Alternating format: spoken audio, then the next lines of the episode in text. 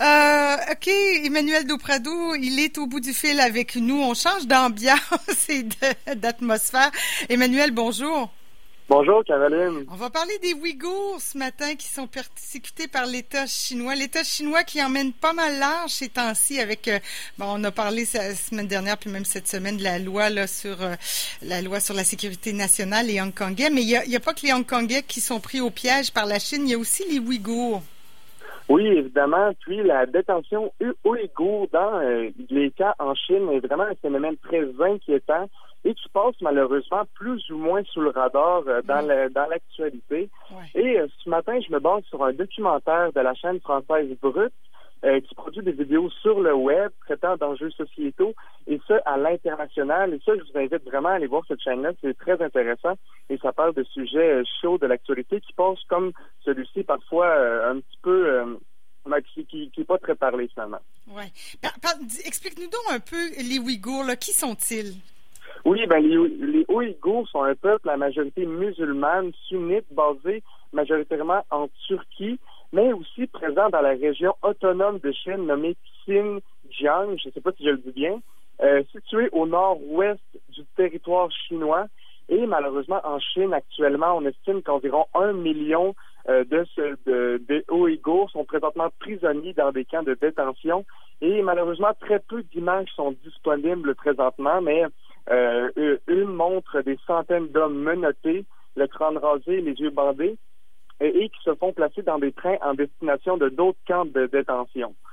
Euh, et la Chine fait passer ces camps de détention-là comme des camps de rééducation, mais on assiste présentement vraiment à une tentative d'assimilation massive des Ouïghours et des minorités en général euh, présentes sur le territoire chinois en leur supprimant leur langue, leur culture et leurs croyances. Et euh, selon des milliers de témoignages amassés par des ONG, les détenus seraient forcés, par exemple, d'apprendre le mandarin, euh, d'apprendre des chants patriotiques chinois euh, pour les transformer finalement en, entre guillemets, bons chinois. Quand même.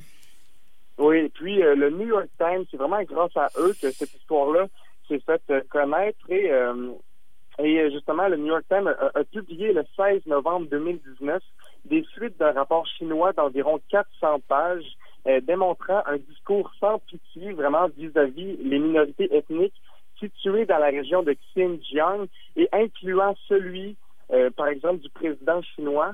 Et euh, je le cite, il dit Nous devons utiliser les outils de la dictature populaire pour éliminer l'islam populaire dans la province du Xinjiang. Et ça, je vous invite, c'est disponible pour tout le monde sur le web. C'est très facile d'accès. On peut juste marquer Ouïghour, Ouïghour New York Times. C'est en anglais, par contre, mais c'est vraiment très frappant. Tout ce qu'on peut euh, y trouver, c'est vraiment un, travail magistral qu'ils ont fait euh, le 16 novembre 2019. Euh, Ouais, et évidemment, c'est un prétexte là, l'islamisme radical pour la Chine pour étouffer cette culture-là. Oui, ben juste oui, c'est vraiment juste vouloir avoir des Chinois comme le, président l'entend, c'est vraiment assimiler toutes les les, euh, les minorités ethniques sur, sur, le territoire. Donc, puis c'est il y a beaucoup de, de, répression de la part du gouvernement chinois hors des frontières aussi pour étouffer cette affaire-là. Et ben justement, le, le documentaire suit euh, des personnes, prend des témoignages de personnes qui sont basées en France et qui sont ouïghours et qui ont vécu en Chine auparavant. Et euh, par exemple, il y a un homme. Des gens qui euh, ont réussi à s'en sortir, en quelque sorte. Oui, oui, c'est finalement, oui, en quelque sorte. Et que ça fait, par exemple, des. Il y en a un, ça fait huit ans qui est à Paris, en France, et qui reçoit encore des appels de l'ambassade chinoise pour aller supposément récupérer un colis. Ah mais évidemment, il n'y va pas parce que Oui, c'est ça. Ça, ça, ah. sent un petit peu le, piège. Donc, euh, il y va pas euh, de peur de se faire arrêter par la suite. Et même un autre témoignage, celui aussi d'un homme habitant à Paris, dont la mère habite en Chine et qui se fait demander par les, autorités chinoises dans quel arrondissement de Paris, euh, sur quel étage de l'immeuble habite son fils. et sur quelle rue, etc. Et elle, elle a vraiment peur de se faire emprisonner si elle parle pas. Même que des fois, on a vu la, mère appelle son fils par, euh, par FaceTime, là. Puis mm. euh, elle, elle, ose pas parler, elle écrit une lettre, elle monte à la caméra euh, qui lui dit qu'il faut vraiment plus qu'il parle aux, aux, aux, journalistes, etc. parce que elle, ça peut l'impacter. Difficile pour nous en Occident d'imaginer que des gens vivent dans des situations aussi terribles. Et ils sont nombreux, ces Ouïghours-là, dans, dans, la province du euh, Xinjiang. Ah oui, sont, sont, sont des millions et des millions, et un million sont détenus euh, dans des camps. Puis euh, on entend beaucoup qui sont souvent kidnappés, euh, tués et même violés, donc par les, autorités chinoises, qui c'est assez terrible ce qui se passe. Et oui, parce que je, oui, ben, j'ai vu la photo, là, tu m'as envoyé le documentaire en question, le lien. on voit que des hommes, mais on suppose que les femmes, les enfants aussi qui qui sont pas envoyés dans ces camps de réadaptation-là sont aussi persécutés. Oui, évidemment, ils sont persécutés, ils sont séparés de leur famille. Et euh, c'est vraiment une espèce, on, raconte aussi dans ces camps-là, il y a vraiment un, grand lavage de cerveau qui se produit. Euh, puis toute cette euh, répression-là faite par le gouvernement pousse des groupes plus radicaux à faire des attentats en Chine. Et ça a été le cas en 2014 dans la gare de Kunming, qui est une grande ville chinoise euh, où euh, ben, plusieurs euh, civils ont malheureusement trouvé la mort et euh, des centaines ont été blessés dans la gare de Kunming en 2014.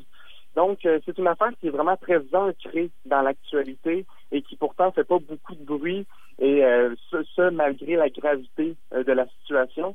Et je vous invite vraiment à regarder le court documentaire produit par Brut qui traite justement du sujet, mais aussi de plein de facettes de notre actualité et c'est vraiment fort intéressant. Oui, ben c'est là qu'on se rend compte hein, que la Chine, nous, en Occident, on prend la pleine mesure de la puissance chinoise maintenant. Bon, on voyait ça, on voyait la puissance, la Chine monter en puissance, mais là, on prend toute la mesure de, de ce que la Chine peut faire maintenant et, et de de l'impuissance que nous, on a les Occidentaux devant ça. On espère en tout cas qu'on peut peut-être avoir euh, certains euh, pouvoir. Euh, comment agir après, faut voir, là, mais peut-être qu'en s'unissant devant ces atrocités-là, je ne sais pas. Oui, c'est sûr qu'en en, parlant et en faisant connaître la situation, après ça, des mesures, c'est plus facile de, que à, faire prendre des mesures euh, à l'encontre de ça. Oui, oui. En tout cas, merci beaucoup, euh, Emmanuel, de nous avoir fait prendre conscience de ça. On mettra le lien sur la page des Matins éphémères, là, mais euh, vidéo, euh, ma foi, très, très bouleversant. oui. Merci beaucoup, Caroline. Merci. Je te souhaite une bonne journée, une bonne semaine. Oui, merci à toi. Bye bye.